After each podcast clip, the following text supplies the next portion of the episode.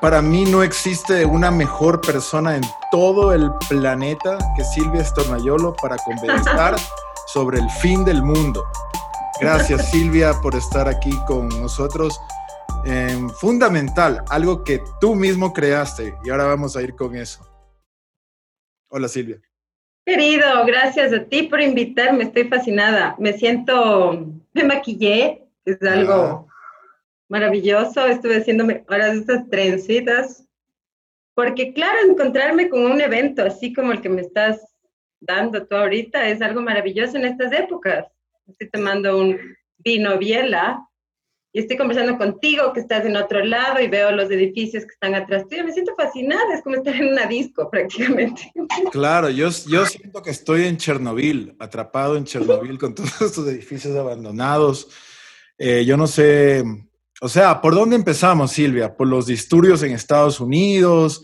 ¿Por el asesinato del afroamericano? ¿Por, eh, por el viaje espacial? ¿Por dónde empezamos? ¿Por la pandemia? ¿Por tu soledad? ¿Por dónde empezamos? Salud. Salud. no, no sé. No sé si deberíamos empezar por estos temas tan complejos de los que todo el mundo está alborotado, ¿no? Eh, creo que tanto tú como yo estamos sintiendo lo mismo, espero, esta angustia y esta desesperación. Eh, hay cosas más íntimas y chéveres de las que podríamos hablar. Bueno, pero sí ya es tu, tu responsabilidad, espero. No, porque, no, porque eso no es una entrevista. Ah, ya. Eso es una conversación de, de, panas, de, bueno, o sea, eh, yo, yo tengo realmente muchísima curiosidad de saber cómo, o sea, es un momento, me parece fantástico para una, para, para una escritora como tú, para una poeta como tú, o sea, cómo, qué, qué, qué está pasando por tu cabeza? Eh, quisiera decirte que, que, están pasando maravillas y que esta pandemia ha, sido para mí una, una puerta hacia la creatividad y que he sentido por primera vez que, que, que, se me otorga un encierro obligatorio dándome la posibilidad de, de ser una mejor escritora. Daría mi vida por decirte eso, pero lamentablemente es todo lo contrario. Claro, porque estás en un estado de what the fuck, ¿no?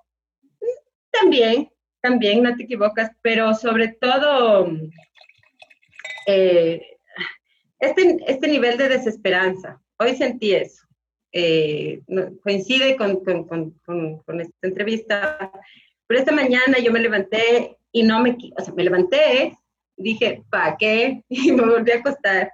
Y hasta hace una hora que me metí a la ducha y me comencé a arreglar para, para el evento, eh, estuve acostada viendo unos programas de televisión pésimos. no, no pésimos, son buenos. Hay gente que trabaja. Pero, pero sintiendo esta desolación, ¿no? Este, este dolor y esta agonía, porque lo que está pasando en el mundo es demasiado triste como para yo darme el lujo de, de hacerme la bacán.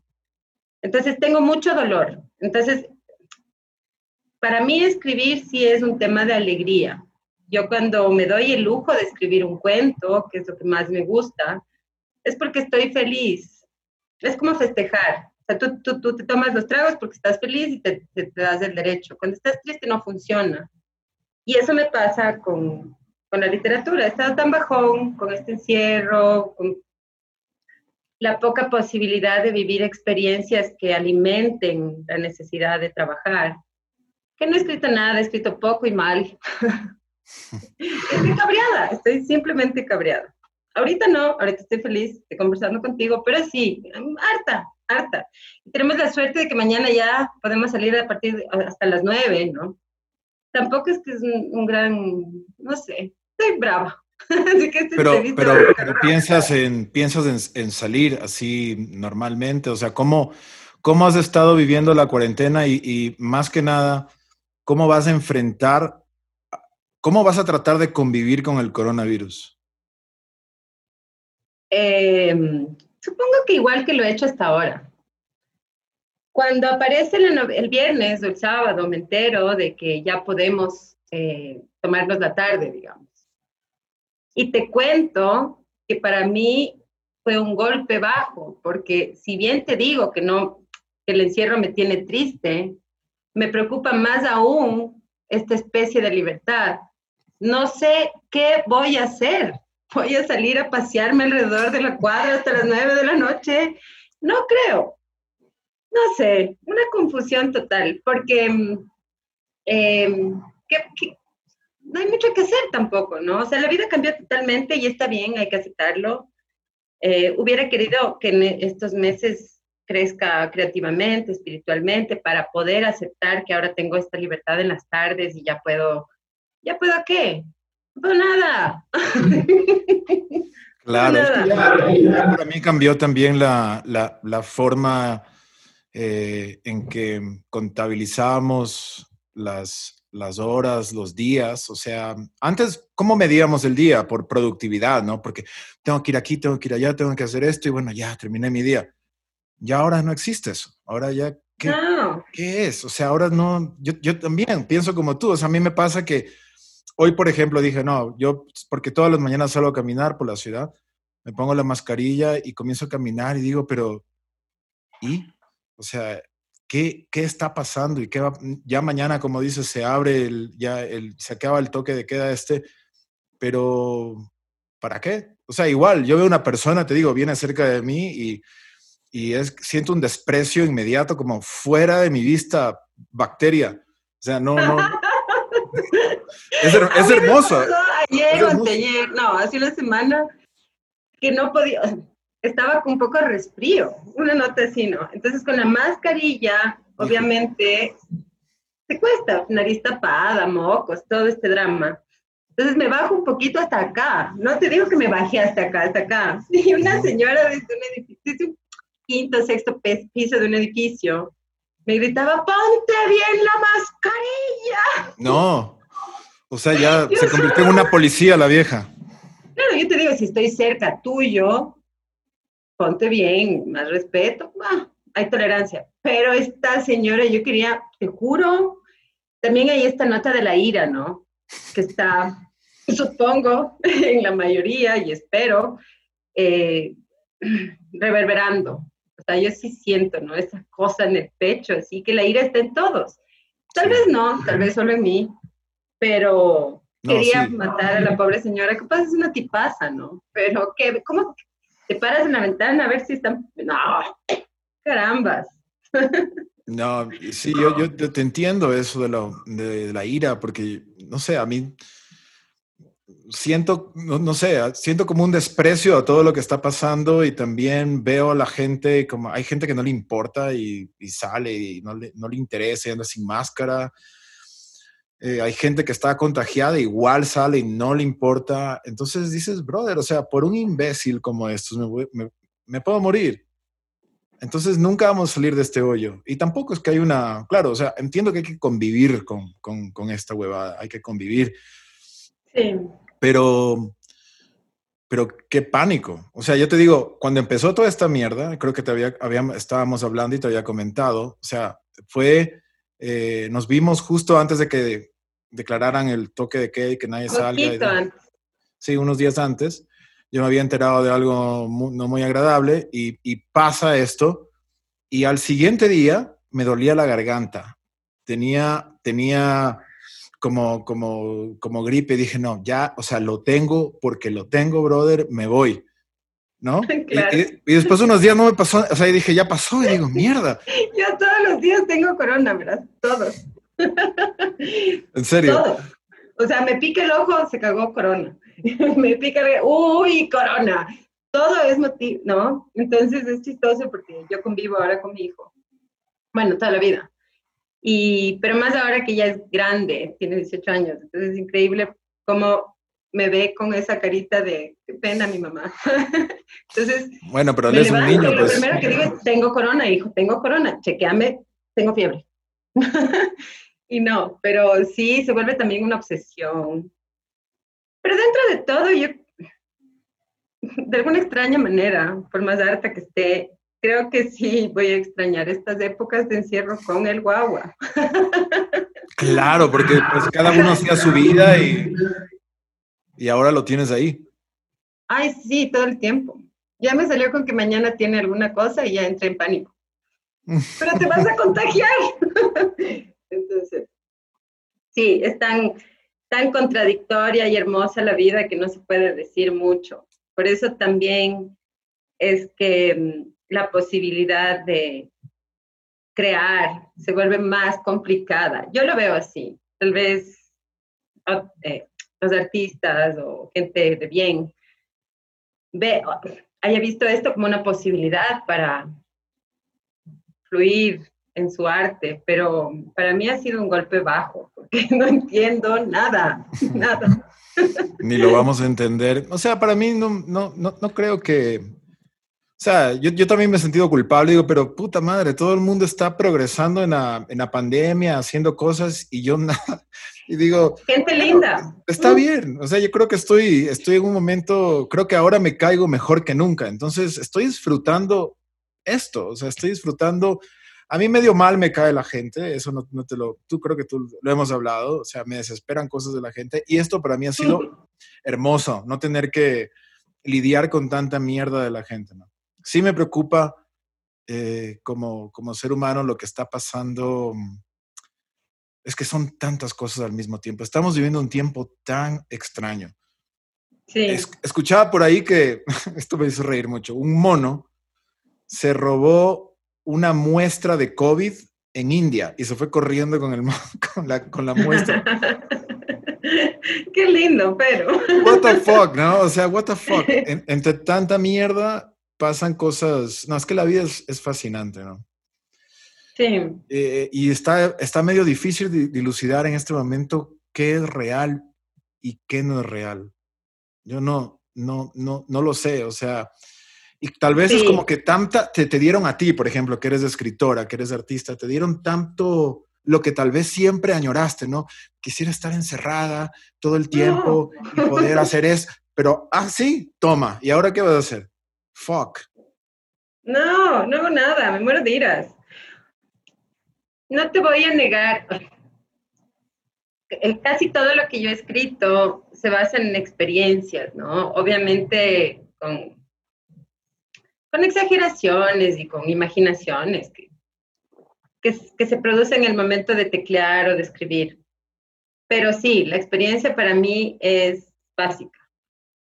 ¿Por qué? Porque, como tú sabes, tengo una personalidad que posiblemente atrae ciertos desastres, buenos o malos, que son los que me motivan a contar la historia. Entonces, aquí encerrada, lo que tengo es un gato, tengo un gato.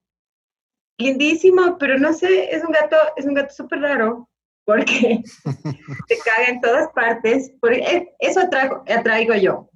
Consigo un gato para no sentirme tan sola, porque mi hijo es adolescente y vive su vida y no quiero joderle, entonces consigo un gato. El gato es un gato cagón, se caga y se me en cada esquina de la casa. Cuando yo he preguntado y todos los gatos usan el arenero, tengo dos areneros, no uso ninguno ¿Sabes por qué usan los, los, por qué no se cagan donde sea los gatos, no? ¿Por qué? Dímelo ya. O sea, los gatos no, los gatos, claro, la lógica sería que el gato siempre vaya a la arena o al lugarcito donde él tiene, y no sé si te has fijado, pero los gatos cagan y luego entierran la mierda o, o ya. La razón, eso ya es una, es una cosa de sus ancestros. Lo hacen en, el, en, el, en su hábitat natural entierran la mierda para que no los descubran sus, eh, los, los, predadores. Entonces ellos esconden eso y, y, se van, según ellos, para que no los, para que no los huelan los otros animales que los pueden devorar. Entonces tu gato sí, es bipolar, brother. Totalmente.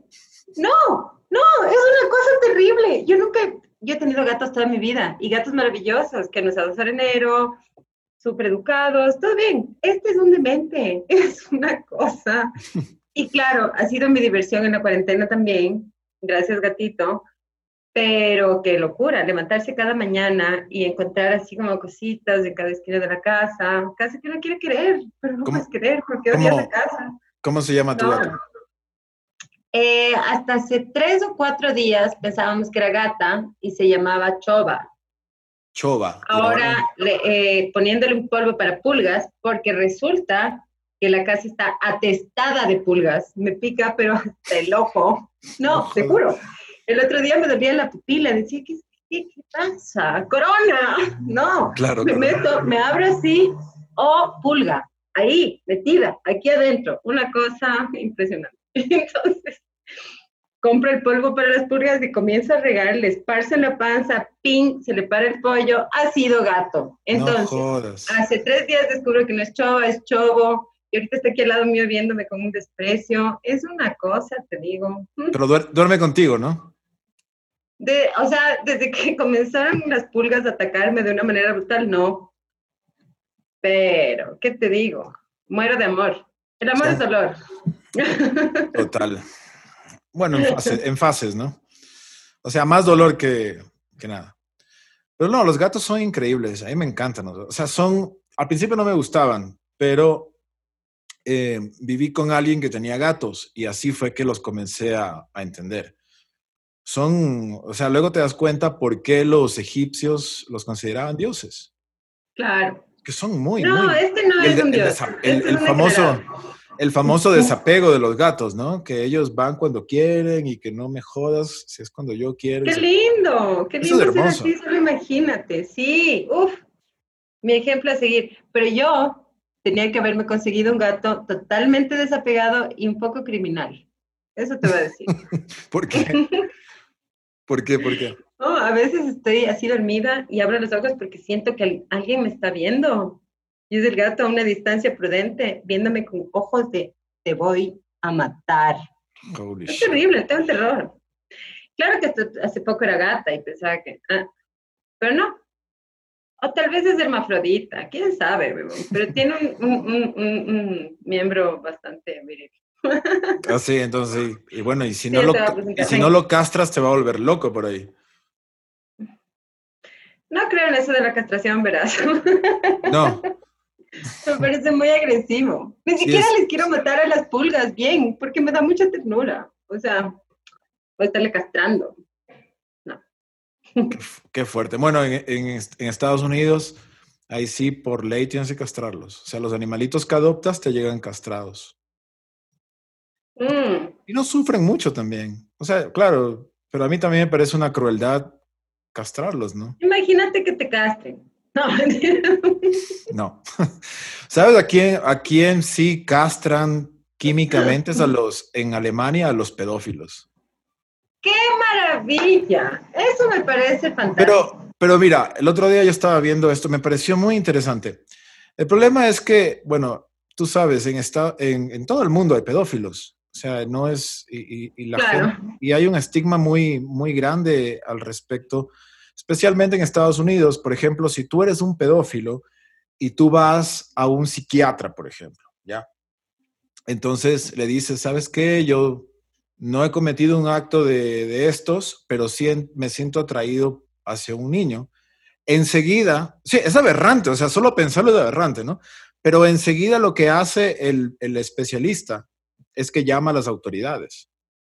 Porque no obstante, la cuerda de confidencialidad. Claro, ahí no cabe.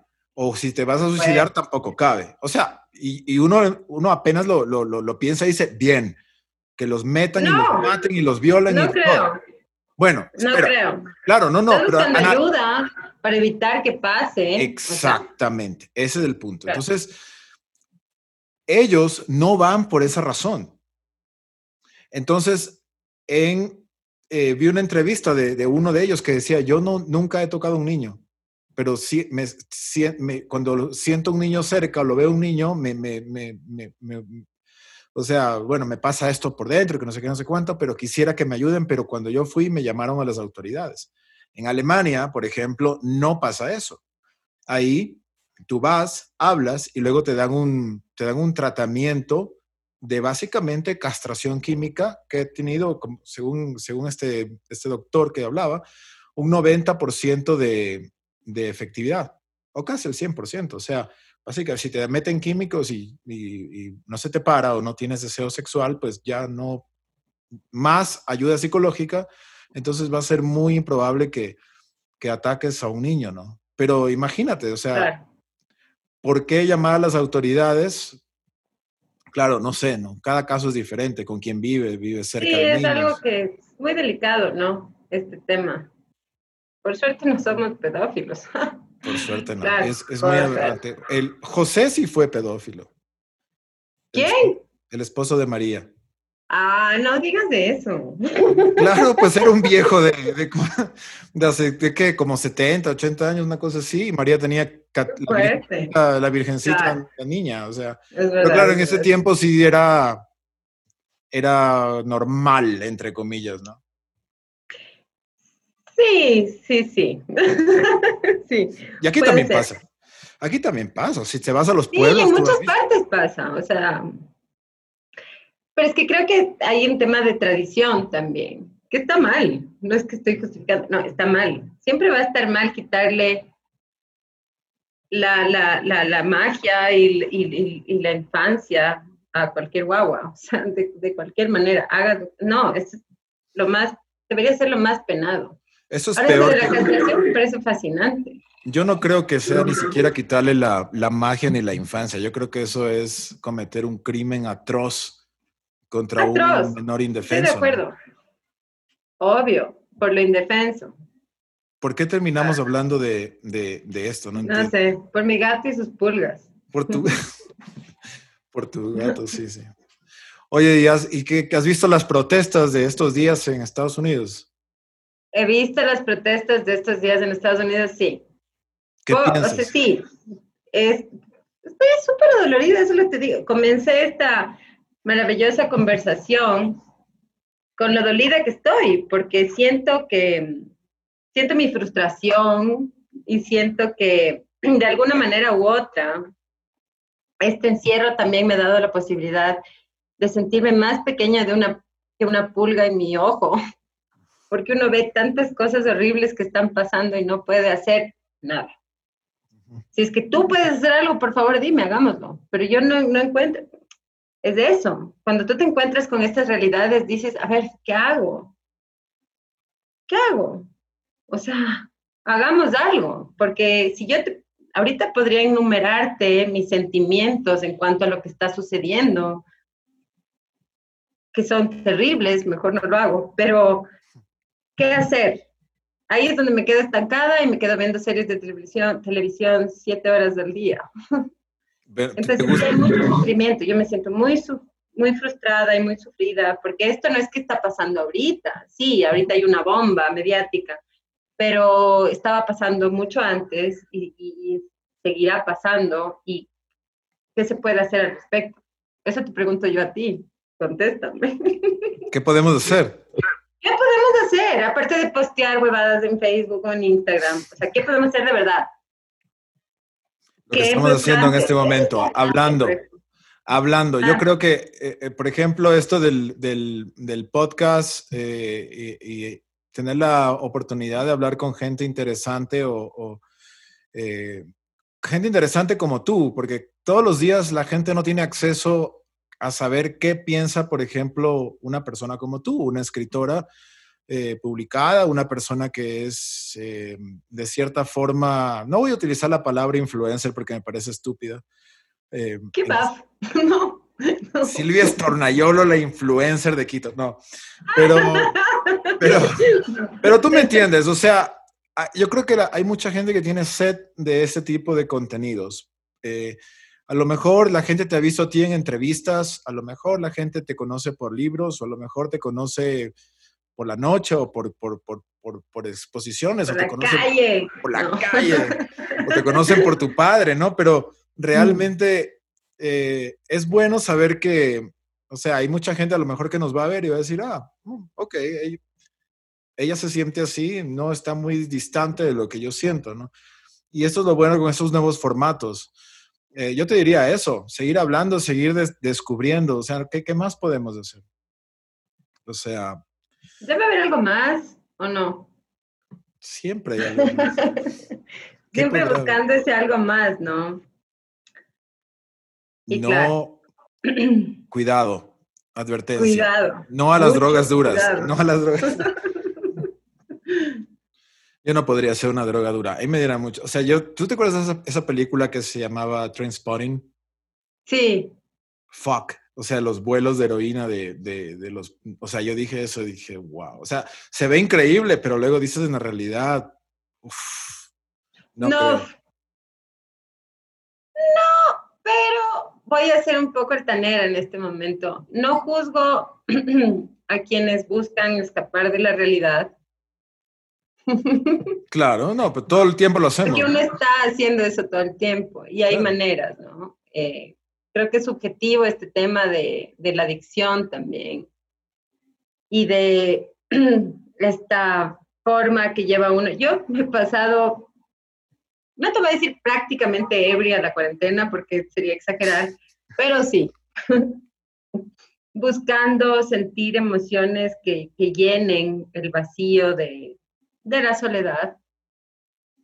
Y comienzo a partir de eso a entender un montón de situaciones que no entendía antes y que, que, tuve las agallas y la mala fortuna de juzgar, que ahora ya no.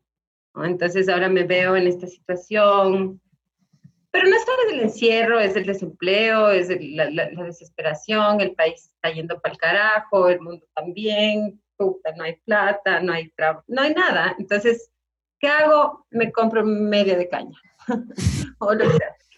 Y, y sí, o sea, comienzo a entender y a respetar un poco ciertos aspectos de la vida de gente que alguna vez juzgué y que ahora me arrepiento de haberlo hecho. Hay un vacío que llenar y es muy lamentable. Entonces, sí, la, la, el caso de transporte de heroína, o sea, más difícil, pero hay quienes lo hacen, ¿no? Y bien sí. pueda. No,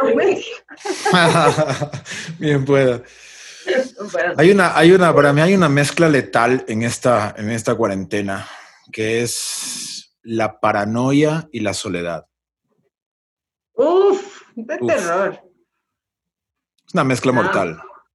No, mucho ya. O sea, verga. O sea, porque te, te, un momento te. No, no, todo está bien. Media hora después. Claro. Tengo, claro. Y en tu caso, imagino, ¿no? Uf. tengo todo, tengo mis libros, ahora sí puedo leer, tengo todo. Pero, ajá. a propósito, a propósito, no. a propósito. ¿Has, sí. ¿Has leído alguno de los libros que te regalé? Sí. ¿Cuál? Todos, pero estoy realmente obsesa con el de Carver. Qué buen libro que es. Es gigante, pero es el que más me ha enganchado, de hecho. Estoy conmocionada, porque tiene esta, esta característica de sorprenderte, que es lo que, que, lo, que es lo que yo espero de la vida en general. Que te sorprenda. Claro. Y es lindo y triste a la vez eh, tener esas expectativas, porque a veces no te sorprenden en años. Claro. claro. Y sí, me encanta, me encanta. Este libro me tiene, de hecho lo estoy comenzando, no comenzando a leer, pero ya estoy en, en el momento álgido y estoy fascinada. Y claro, he leído algunos libros, pero voy a decir una cosa terrible, terrible que no quería decir, pero sí quería decir capaz. He leído muchísimos libros de autoayuda. ¡No! Buenísimo. No, qué bueno. Es bueno. O a sea, ver, no... el equivalente, señoras y señores, el equivalente de, de esto, de Silvia Estornayolo leyendo un libro de ayuda, es como ¿Cuál sería? Como sería, cuarentena. sería como, sería como, como yo ver porno de Candy Candy. Algo así, ¿no? Discúlpame, quisiera que por favor me informes, ¿qué es porno de Candy Candy? Candy Candy era una serie de infantil. De... ¡Oh, qué bien! ¿Te acuerdas? Sí, hay porno de eso. No, sí, seguramente hay, pero vendría siendo algo así. Deberíamos buscar ahorita, te permíteme. Porno de Candy. Sí, te sale anime, un montón de anime. Uh, Mañana, mañana. Pero a ver, ¿y por qué, por qué libros de autoayuda? What the fuck? A ver. ¿Por qué? Porque necesito ayuda.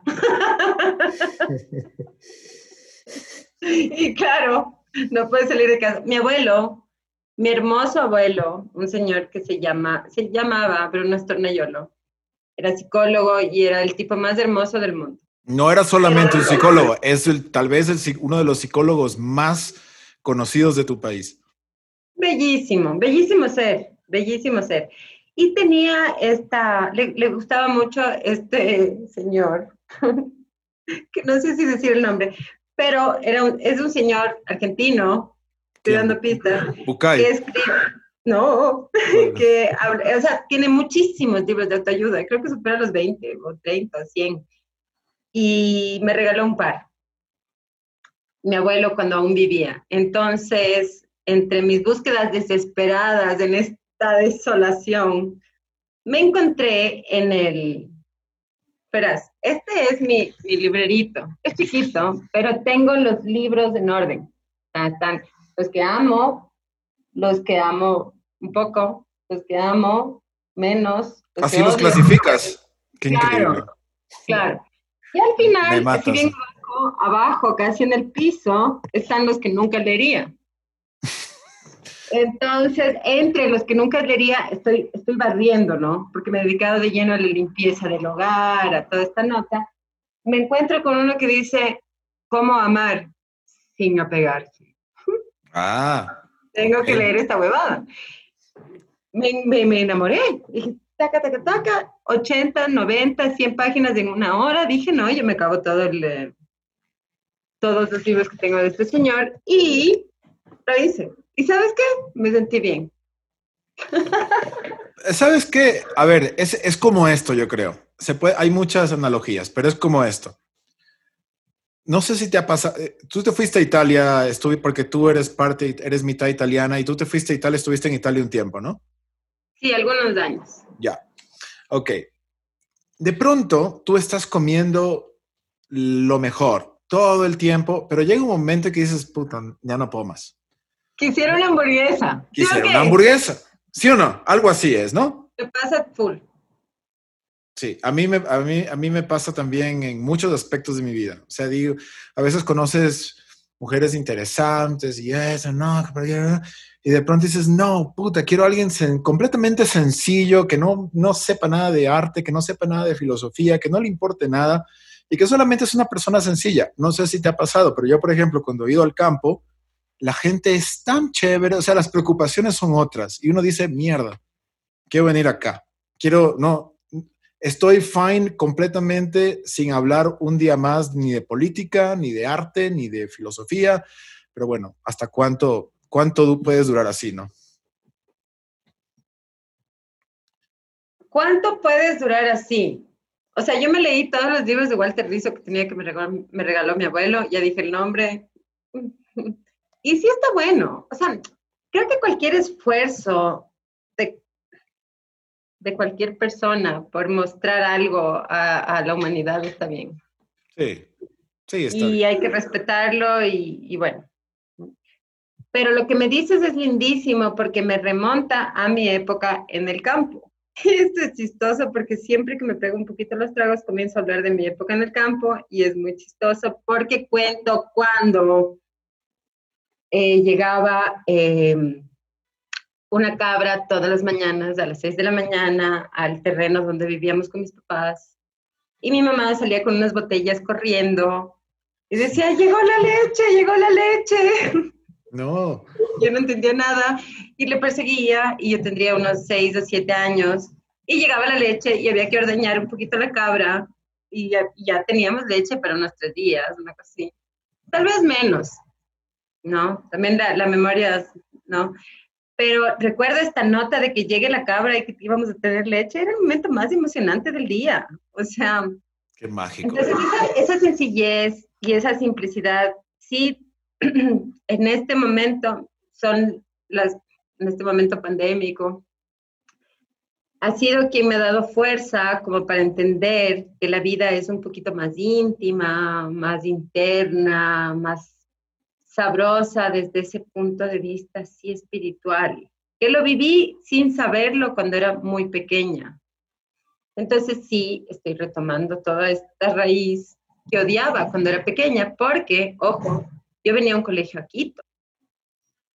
Entonces tomábamos un a las cuatro y media de la mañana con mi madre, la mujer más hermosa del mundo, un bus desde la mitad del mundo hasta Quito para que yo vaya al colegio Spellman. ¿Y por qué se fueron a vivir allá? Porque el maestro, mi padre, necesitaba ese espacio aislado para pintar. Mm. Y está bien, pero claro, eh, era un sacrificio que yo no lo veía tanto como un sacrificio, sino como una aventura. Supongo que mi madre lo vio más como un sacrificio. Debería hablar con ella y, darle un abrazo ahorita porque sentí así. Em, Eso es muy interesante. claro. tu madre, o sea, tu madre vio esto, em, bueno, primero porque tu padre, en mi opinión, el, y bueno, una opinión muy bias porque para mí es mi, mi pintor, mi artista favorito, eh, un genio, un genio total. Entonces, eh, y creo que en ese tiempo él fue siempre considerado un rockstar. Entonces era como que, brother, o sea, ok, lo voy a hacer, dame un tiempo, me voy para acá, voy a crear y justo te tiene a ti y, tu mamá dijo, sí, yo, o sea, yo creo en ti, yo creo en lo que tú puedes hacer y, no se equivocó, no se equivocó, porque no. imagino que la obra que tu padre creó en ese tiempo, y bueno, todos conocemos eh, la obra de Luigi Stornaiolo. Y los que no conocen, les invito, por favor, busquen este nombre que va a aparecer aquí, Luigi Stornaiolo. Busquen su obra. E imagino que ahí creó, gracias también al sacrificio de tu madre, su mejor obra. Totalmente. O sea, mi mamá hizo de una piedra hermosa, digamos, una gran escultura. Porque si bien mi papá siempre tuvo el don, porque siempre lo tuvo, eh, mi mamá fue que, que, la que moldeó ese, ese gran artista en el que se convirtió. Entonces, estoy muy orgullosa de mis padres. Saludos, si es que me ven. Y sí, es así. Esos años en, en Rumicucho, que son unas ruinas que están muy cerca de la mitad del mundo, fueron muy valiosos para, para el crecimiento artístico de mi papá. Tenía un taller lindísimo donde se pasaba no te miento si te digo 22 horas al día trabajando y dos durmiendo, porque era mucha obsesión de mi papá por pintar. Y, y tú ibas y entrabas y veías. A no. no, no te importaba mucho. No, no es que no me importaba, sino que no tenía permiso, porque jodía, obviamente, yo soy una tipo que jode, entonces, desde joven. Pero sí, obviamente mi papá necesitaba espacio, libertad y todo. No, lindo, lindo pero muy sacrificado para mamá y todo este viaje que te digo. Entonces yo iba al colegio a los Spellman, donde no sabía qué carajos estaba pasando, porque es una...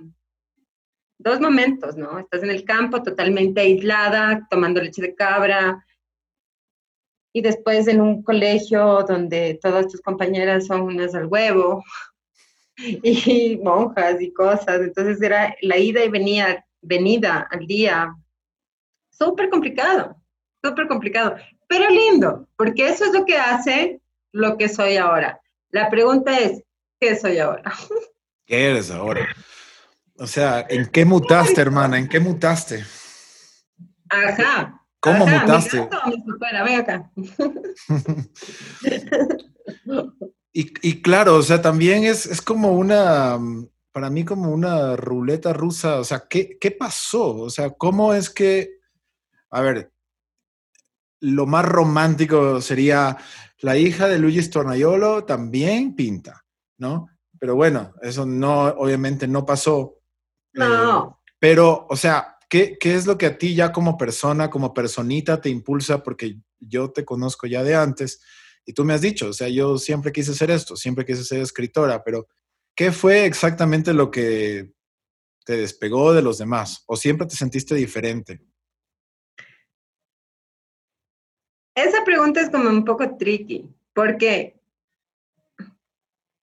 decir siempre me sentí diferente sería ponerme en un lugar muy común.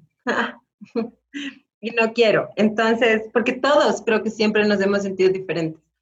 Obviamente yo siempre sentí una, una nota complicada a mi alrededor, pero eh, por el mismo hecho de sentirme tan complicada, sentía la necesidad de escribir en un diario, porque claro, en esa época no teníamos acceso a televisión, eh, no sé, hubo un tiempo en el que no teníamos ni siquiera, un, buen tiempo en el, que, en el que vivimos en esa casa sin luz, por ejemplo.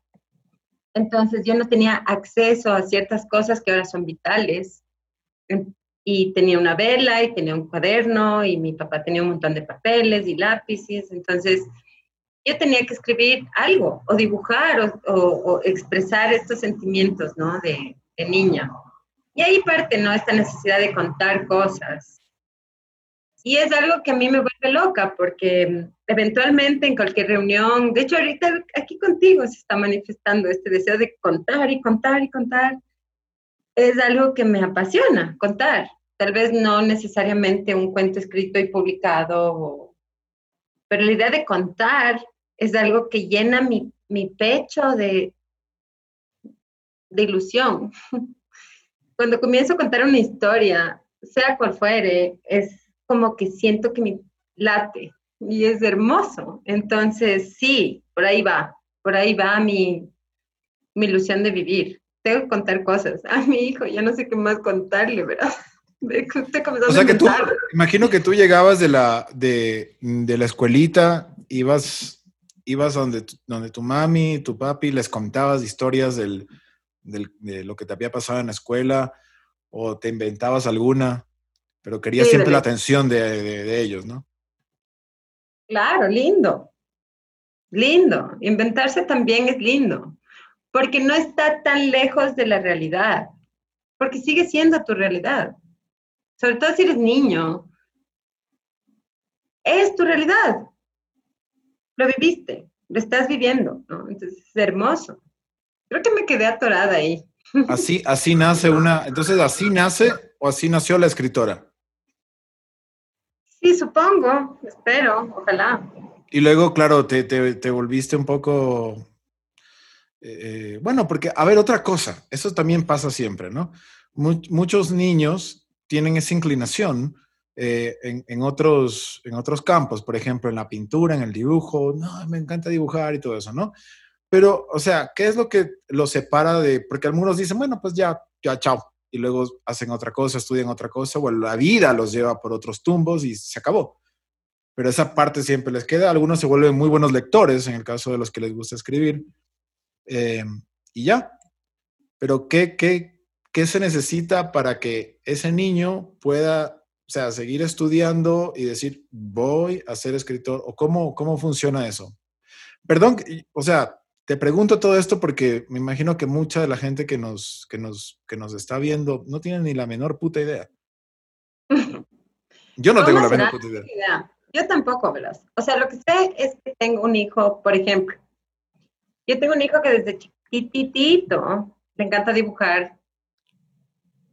Y siempre apoyé eso, ¿no? Siempre apoyé y siempre en vez de comprarle juguetes en cumpleaños, Navidad, eh, me encargué de darle papeles, lienzos, colores, pinturas, pinceles, lápices, ¿no? Entonces, apoyé esto desde que descubrí que a mi hijo le gustaba muchísimo el trabajo plástico. Entonces, ahora, que ya es un hombre, cosa que me tiene totalmente mal, em, pero no le digamos. Em, claro, ahora veo que él sus ahorros los gasta en lienzos o en acuarelas o en témperas. ¿En serio? Y creo que de alguna manera u otra, no quiero darme el crédito, pero creo que yo fomenté un poco eso desde mi vivencia y desde mi libertad, porque en ningún momento yo quise imponer nada. Nunca le dije cómo sería bonito que te hagas médico. Nunca, más bien siempre impulsé, haz lo que amas, haz lo que amas. Y siempre le di lo que él amaba. Y siempre esa libertad. Porque yo creo que la libertad que tú das a tus hijos es el mejor regalo. Entonces, supongo que eso hicieron mis padres conmigo. De hecho, estoy consciente de eso. Y sí, es muy, es muy valorado este sentimiento, ¿no? Es muy rico saber que dejaste que tu descendencia haga lo que quiere. Pero hicieron con eso contigo también, me imagino, ¿no? Sí, creo, creería, no me acuerdo Eso es fácil, eso es fácil. Eso es muy, eso es, eso ya es más fácil porque, o sea, yo, bueno, en mi propio caso, no, no, tienes que, o sea, fuck. Gracias por destruir mis sueños, ¿no? Y eso, yo creo que, y eso, The Dream Crusher, reality. No, tienes no, no digas así. Pero es que es la, o sea, no, te, te, digo que eso pasa todo el tiempo. Eso pasa. Sí, pero no creo que sea con mala voluntad. No, no, o no. Sea, Han tenido no. una vida dura y no quieren verte no Ajá. quieren, ver, no quieren verte como el prototipo. de artista es durísimo. El prototipo, bueno, la vida del arte es muy complicada, es muy difícil. No Gratificaciones, todos... como entrevistas como esta, por ejemplo, dices, ve. Pero. No es una entrevista, ya te dije. Bueno, eh, conversaciones. Es una conversación, sí. No, pero te entiendo. O sea, es muy difícil. O sea, la vida del arte, el que se va a dedicar al arte, que... Se la saca. Es, es que Se la saca, pero duro. Es complicado. Y bueno, la gratificación, por ejemplo, cuando, ter... en mi caso, cuando termino de escribir un cuento que me gusta, ¡qué bestia! Es como sentir unos 7000, no voy a decir la palabra, a la vez. Orgasmos, 7000 orgasmos, 7000 pajazos a la vez, ya. Mm. Claro, o es sea. Magia, es la alquimia, es por ejemplo, es como cuando, por azar, en la pobreza del artista, que me ha pasado, tengo en mi refrigeradora eh, cuarto de, de, de leche, eh, tres tomates, un poquito de perejil medio pasadito y dos zanahorias. Y con eso logro hacer la sopa más rica del mundo. ¿En serio? ¿Te pasa? Claro eso es una especie de alquimia que sí alimenta el alma. Creo que eso pasa con el pintor o con el escritor o con el bailarín o con... Cuando con lo poco que tienes sacas adelante algo y haces feliz a la persona que, que tienes cerca o, o, los que están lejos también, no sé. Pero es trabajar con poco para volverse mucho. Un ratito, aunque sea, porque el momento de gloria dura poco. Eso es no, tengo, sí tengo una duda. A ver, eh, bueno, la música es un, es un, una, o sea, un, una expresión colectiva, ¿no? O sea, tienes que estar con otros músicos para crear música, si es que está en una banda tradicional, si no solo, bueno, en fin.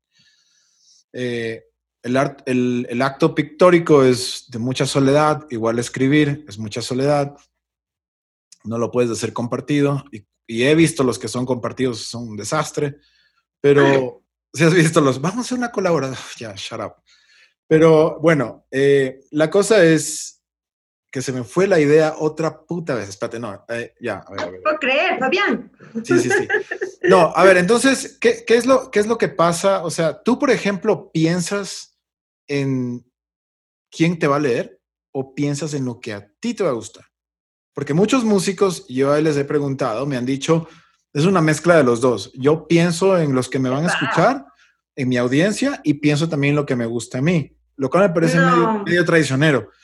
Pero se entiende porque pues están frente a una, a una masa, eh, el bailecito. Claro, todo. básicamente sí. Pero pues, para, para ti, ¿cómo es? Es completamente lo que te guste a ti y se acabó. Ajá, y eso es súper egoísta y me siento súper avergonzada y no debería decirlo, pero le estoy diciendo. Y de hecho, claro, qué vergüenza.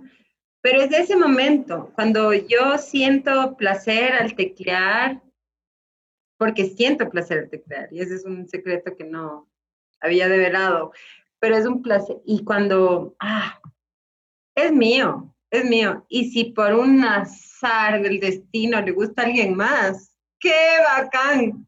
Y se publica, porque le gustó a alguien más, ¿no? Pero si no fuera así, el, el, el, este sentimiento de felicidad siempre va a quedar adentro mío.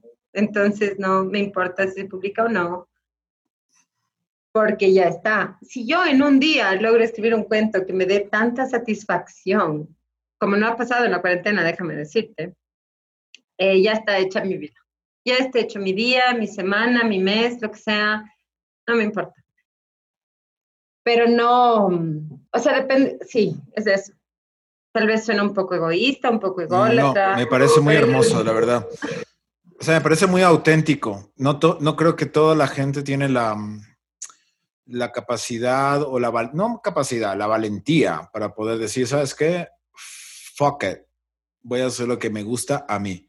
Que me parece a mí el acto más bonito de, de, creación, ¿no? O sea, por ejemplo, en mi caso, yo me acuerdo cuando, nunca lo voy a olvidar, te juro, yo, yo vivía en Nueva York y decía, y me llegó un cheque de un trabajo genial que tenía, eran como eran como, como 15 mil dólares. O sea, yo, primera vez en mi vida que tenía un cheque en, mi, en mis manos de 15 mil dólares.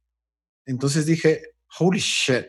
Entonces, lo primero que hice como un estúpido, agarré, la, agarré el cheque y me fui corriendo al banco. Lo cambié, tenía 15 lucas así. Me voy a una tienda, a la tienda de arte más grande de ahí de Manhattan y, y, y le digo al tipo, a ver, a ver, tienes este acrílico, pero así, en, sí. Me, o sea, no, bueno, no te digo ni cuánto, pero así fue como casi que necesitaba dos taxis para llevar todo, ¿no? Entonces llegué y así armé el estudio, porque eso es increíble, me imagino que tú lo has visto.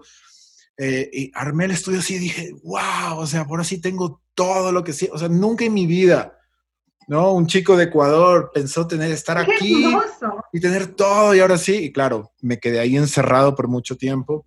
Eh, pero eso, sin, sin tener que pensar en a quién le va a gustar o a quién no le va a gustar. Me gusta a mí y se acabó la mierda, ¿no? es así.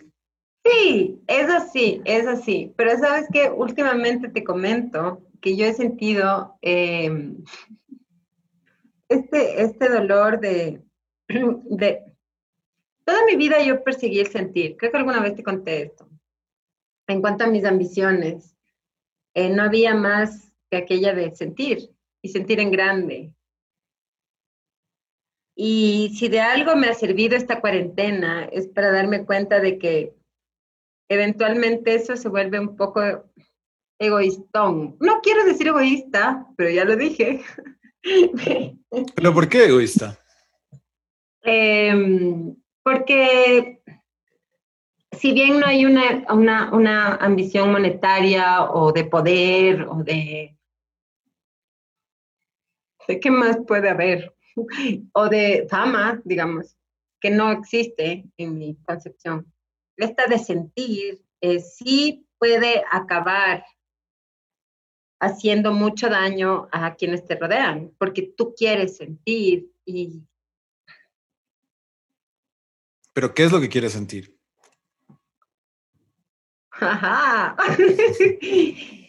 Eh, supongo que, y esto va a ser súper estúpido y espero que dices, eh, sentir amor y placer para mí se remiten a la misma cosa. Y quizás esté muy equivocada, seguramente estoy equivocada, estoy equivocada, pero buscar eso con tanta desesperación sí desplaza a otros ámbitos de tu vida que también son importantes. Entonces, esta búsqueda en la que yo he estado desde que me acuerdo eh, ha generado un dolor súper fuerte, porque es una especie de karma sin entrar muy profundo en ese tema. Pero claro, soy yo, yo quiero sentir, yo quiero amar, yo quiero placer. Entonces eso afecta a, mucha gente a tu alrededor y es muy triste y no te digo que voy a cambiar, solo te estoy comentando que me di cuenta de eso y claro, está muy mal. Pero bueno, me di cuenta por lo menos, ¿no? Pero, pero, o sea, sí, está, está, está bien, pero yo creo que ¿cuántas veces, ¿cuántas veces vas a vivir? O sea, una, ¿no? Esa es tu vida. No sabemos. Capaz en la próxima vida soy el puto gato que está lleno de pulgas y se caga en todas las esquinas, güey. O sea. Yo en mi próxima vida quiero ser Donald Trump. No me digas de eso. Qué boludo. Para suicidarme. Qué porquería ese No tipo. lo harías, porque te verías ahí rodeado de toda esta situación y dirías, ¡ajá! Tengo todo el poder. yo- yo creo, yo creo que el tipo no se la esperó. No, no se esperó ser presidente de los Estados Unidos. O lo buscó toda su vida. ¿Ah? O lo buscó toda su vida, toda fue No. estrategia, ¿no? Jamás, jamás. No. O sea, el tipo era Es un golpe de suerte, era un figuretti, de, le encantaba, o sea, las celebridades lo amaban y él amaba estar en el mundo de las celebridades y comenzó a joder y de pronto, pip, pip, pip, pip. Presidenta de los Estados Unidos. Sí, sí, no, de hecho hay, de hecho hay, de hecho hay unos, unos reportes ahí que dicen que el tipo el día de la elección final, cuando ganó, no estaba nervioso porque no, no pensaba que iba a ganar. O sea, bueno, y ahí ya sabes, hay toda esa maraña de Rusia y toda la locura esa que, que- que envuelve ese país, el país, mi país, el país del norte. Uf, em, ¿te, te sientes sola?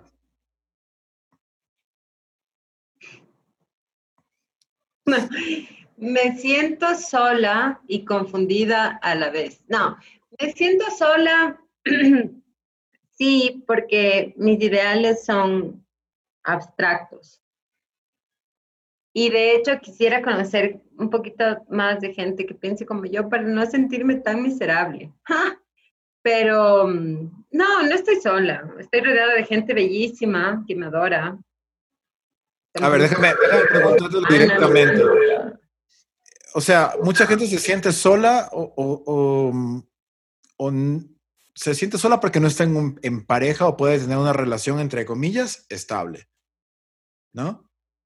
Así es que lo miden, ¿no? No estás, si estás con alguien, pues no, ya estás con alguien y ya no pasa nada. No, no va por ahí. No va por ahí, ¿no? Perfecto.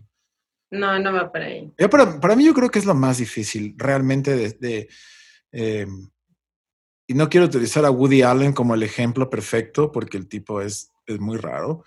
Viste que se casó No con su raro. hija, No se casó con su hijastra, por el amor de Dios, qué loco. No, es así. Por favor, te recomiendo que escuches, que leas los posts de uno de los escritores más importantes del país, que te Mm. recomiendo um, conversar en, tu en uno de tus próximos podcasts, que se llama Efra Páez, Fernando Escobar Páez. Él habla mucho de este tema y aparte que es un escritor contemporáneo a mí, que vale mucho la pena leer, tiene un libro que se llama Misoginia, que es lo máximo. Eh, él nos aclara la huevada. O sea, ¿De Woody Allen? sí, sí, te dejo la inquietud, léelo, muy bien. léelo. No, y es el escritor más bacán que tiene el país ahorita. Dejó de escribir porque estaba siendo acechado por, por, por un par de señoras un poco feministas, pero no tan feministas, sino un poco más feministas de lo que deberían ser. Pero es un tipazo. Hay que leer a Fernando Escobar. ¿De dónde es ecuatoriano? es quiteño, es lo máximo. A mí me cautivó el primer cuento que leí de él. ¿Qué bestia? Dije, ah, si él puede, uf. Ahí sale Cuerva Quirios. Mi primer libro, ¿no? Sí, vale la pena. Es un señor muy grande. Ya, lo buscaré. Yo, yo me siento solo cuando, cuando estoy solo y también cuando estoy con gente. Creo que cuando, estoy, cuando estoy con gente es es peor cuando- cuando estás con gente. Es, No, es hermoso, es hermoso. O sea, si por No, ejemplo, Es feísimo. mira, por ejemplo, yo agarro, agarro mi, mi, mi, mi, mi- ya no se puede, iba a decir una estupidez, iba a decir agarro mi Walkman. ¿Qué Walkman? Eso no existe.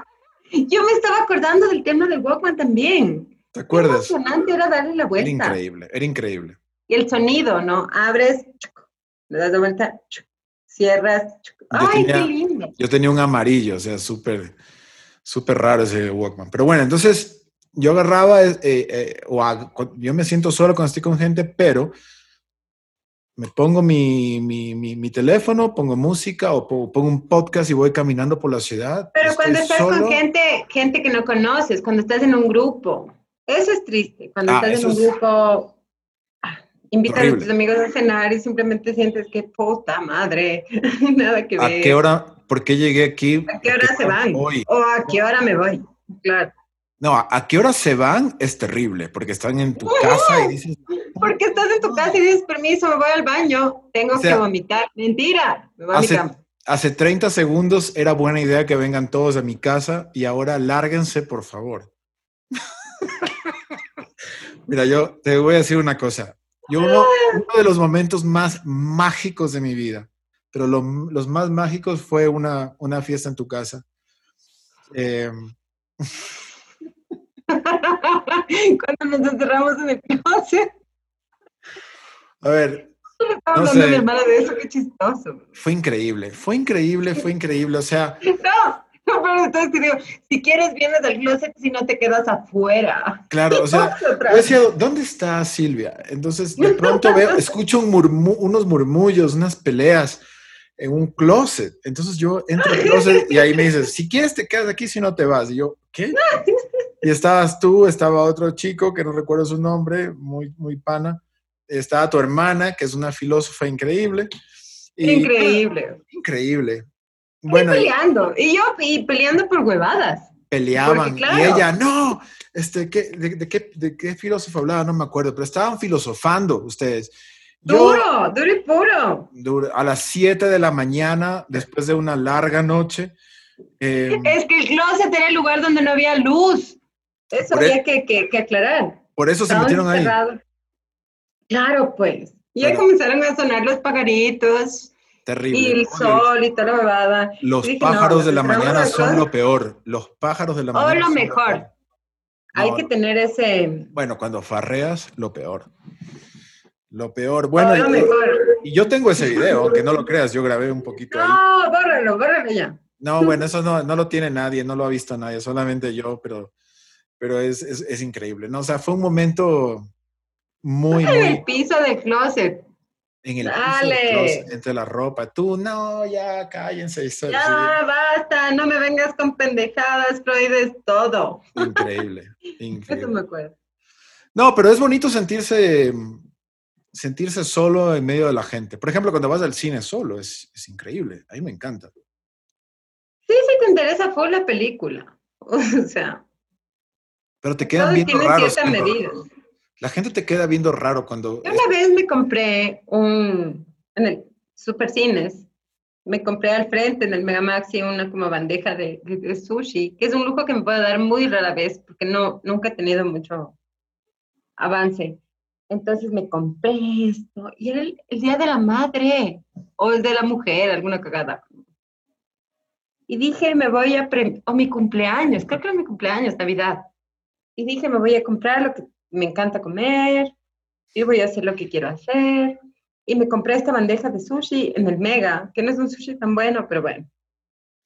Me compré, me metí a ver una película de culto, no me acuerdo cuál era, pero me senté ahí y me comencé a comer el sushi con los dedos, porque obviamente usar los palillos en la oscuridad. No, no, no, no, y me tragaba bestia, nunca he sentido un placer tan grande en mi vida. Obviamente hubo gente que me vio pero para mí ese, ese, esa gente que me veía me, me provocaba más placer que el mismo sushi o que el mismo dedo, porque más que el dedo, obviamente, y que cualquier cosa, porque hay un momento en la vida en el que tú decides, o oh, el placer está en ser un cojudo, que está bien, o disfrutar de lo que digan los demás. Y creo que ese es un principio fundamental en mi vida, y es que me vean y me vean feo. Me siento muy agradecida, señores. Escandalizarlos. Ajá, qué rico. ah, me, ah, qué bueno que me veas. Qué bueno que me veas. Claro. Pero es un placer que uno, que uno evoca, ¿no? Es fantástico. O sea, tú dices, tú dices como, sientes placer en, romper el, o sea, el ciclo está ahí, tuk, tuk, tuk, y tú dices, ah, sí, bueno, voy a hacer esa piedra del ciclo en el que todo el mundo te va a ver como, ¿qué? ¿Por qué? ¿Por qué usted dice algo que nadie diría? ¿No? Suena muy ambicioso llegar a ese punto, pero sí, o sea, yo siento desde muy joven, de hecho, que el provocar me causa satisfacción. Y esa satisfacción es algo que a mí me alimenta, pero a mí. Ahora, si suena feo, si suena tonto, qué bueno. Pero no irrumpes en el momento para, para joder o como para decirle, señora, se ve horrible. Señora, señora, ubíquese. Lo más Ah, ok. cague es que ahora yo soy la señora. No, pero no. Como dicen Claro. en mi ciudad, tú eres una bebé todavía. Como diría Arjona, señora de las cuatro décadas. Y está bien, está bien. Pero sí me gusta provocar y sí me gusta asustar y sí me gusta joder. Obviamente he recibido una cantidad de,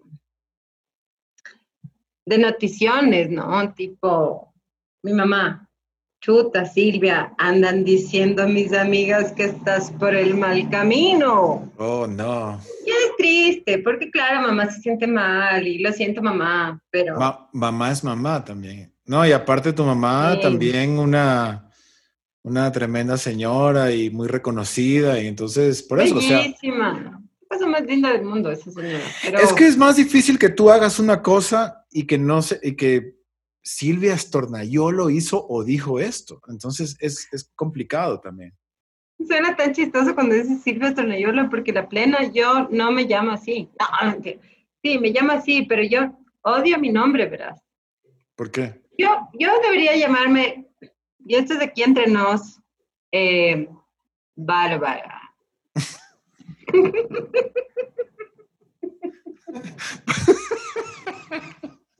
Pero, ¿Por qué? ¿Por qué, Bárbara? Qué bueno. Sí, me veo la ¿Te cara gusta? ahorita y así. Bárbara. Bárbara. Pero siempre girando la cara, ¿cachas? De ladito. Claro, siempre Yo, de lado. yo odio, yo odio mi nombre también. No sé por qué me, o sea, Pero y- también está chill. sí, aquí es normal. En Estados Unidos es una pesadilla. Fabian. Fabian. Puta madre. Fa- Fabian, Fa- Fabiano, Fab. ¿Dónde ves la O? ¿Dónde ves la O, idiota? Oh, oh, eh, es que claro, lo, lo. No, no, no, es terrible. Odio. Y peor mi apellido. Santillian. Until. Can you spell it for me? Ahí estás. S as in Sam. Oye, imagínate Spell, Estornayolo. Estornayolo. del mundo es una verga. S-T-O-R-N-A-I-O-L-O. Es una cagada, güey. Entonces te vas. Sotomayor, sí. si te vas de Estados Unidos, vas a ser Barbara Smith. Alguna I vez. wanna be. wanna be. Barbara Smith. Claro, me gustaría full. Yo debería ser Bárbara. Ba- Muy bueno. Mm, ¿Qué, qué dirá tu papá cuando vea todo este, cuando vea el podcast? Mi papi, que le acabo de escribir hace dos minutos y me está escribiendo ahorita, deja ver qué dice. Qué chistoso es mi papá. Mi papá es el tipo más cague ever. ¿Qué tal la entrevista? Me está diciendo. Yo, yo te juro, si tuviera tu papá ahí, eh, porque la idea era realmente que íbamos a tener a los estornayolos antes de que estalle la pandemia. Así es. Yo me hubiera congelado, porque tu papá, tu papá para mí es como ver a Superman, ¿me entiendes? O sea, es como que uh, me hubiera quedado, no sabría qué hablar con él. Mi papá es un tipo bellísimo. ¡Qué bestia! Es lo más dulce que hay en la vida. Yo nunca, no, y tengo la suerte de haber tenido un papá tan dulce. Tiene una mirada, qué bestia, cuando tú le ves, solo sientes amor. Y yo le agradezco eso a mi papá siempre, porque aparte de que es el pintor y toda la nota, también tiene sus lados malos y como todos tenemos. Pero qué lindo que es que bestia, es una cosita. Yo quisiera cogerle y hacerle chiquito y tenerle así como... Como Frida, como Frida Diego.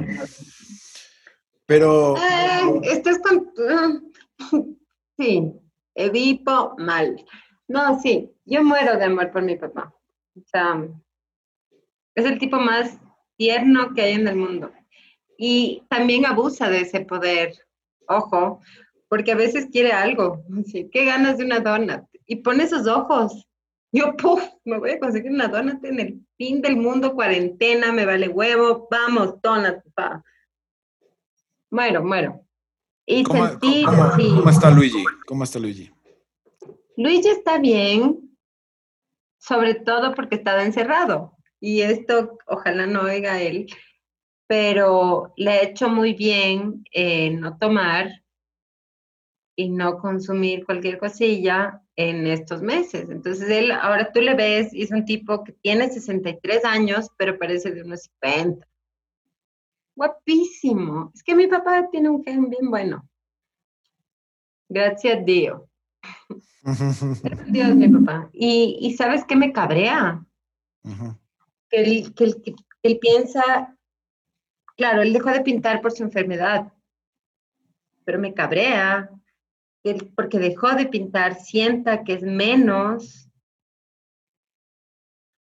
que los grandes pintores y todo. Entonces tiene, tiene, ahorita está sufriendo un complejo que, me, que a mí me da mucha ternura, porque no debería, porque lo que hizo, ya lo hizo, y ya está, ya. ¿Cuál es, cuál es el, el- el- lo, lo que crees que, que- cuál es el complejo? Que no puede seguir pintando, obviamente. Pero tú, Pero ya sea, lo hizo, él, y lo él hizo y lo sabe, hizo él sabe bien. hasta dónde llegó y cómo llegó y que de ahí no lo baja nadie. Él sabe eso, ¿no? No, él cree que debería seguir pintando, cosa que sí, si no hubiera sido Obvio. por las adversidades de esta vida tan cruel y tan hermosa a la vez. Pero ya lo hizo. Y él hizo alguien, algo que nunca nadie hubiera hecho. Entonces es, es tan frustrante querer explicarle que ya está bien. porque no? No está bien. Quisiera seguir pintando y es súper triste. Bueno, No, la puta madre. O sea, el, el trabajo de tu papá. O sea, lo que te había hablado antes, eh, el primer cheque ese lo utilicé para pintar, pero no, miento. Tuve un cheque similar y lo primero que hice cu- cuando vine a Ecuador fue, ni siquiera me fui de vacaciones, fui y, o sea, busqué la obra de tu papá porque yo recuerdo cuando, lo, cuando era eh, más niño y antes de irme a Estados Unidos, vi obra de tu papá y dije, mierda, algún día un cuadro de este tipo va a ser mío. Y me fui, y eso siempre lo tuve en mi, en mi cabeza, ¿no? Y, y de ahí comencé a coleccionar obra de tu papá. Eh, y luego cuando me enteré después, porque siempre iba siguiendo a pesar que estaba allá, que ya no pintaba más, o sea, más me obsesioné. Ah, esa, está- esa es buena. Esa es buena. Ojalá que me pague esto. Sí, sí, sí, o sea, yo, papá que tengo aquí atrás mío, el, el que tenías en tu casa, ese es un cuadrazo. el cual mi retrato. Bueno, no, no, tenías varios, tenías varios. Tenías uno que estaba en la entrada de tu casa, que era largo, que era como una escena, era como una escena Sí, de... la última escena. Que creo que él está ahí también. Mm. No, este tienes que ver. Espérate, no debería alejarme. No, Es aléjalo, un no, no problema. mío, egolatría. Eso, Tan bonito. Verás, eh, primero va la historia. a ver. Yo tenía, me, me cambié de casa hace poco. Tuve un momento súper crítico en mi vida. Tú no sabes lo que es crítico hasta que te pasa. Me salí de mi trabajo y dije, "Mm, ¿qué voy a hacer ahora? Dios mío, entré en crisis y me vine a vivir en un departamento más chiquito. Dije, bien, está bien.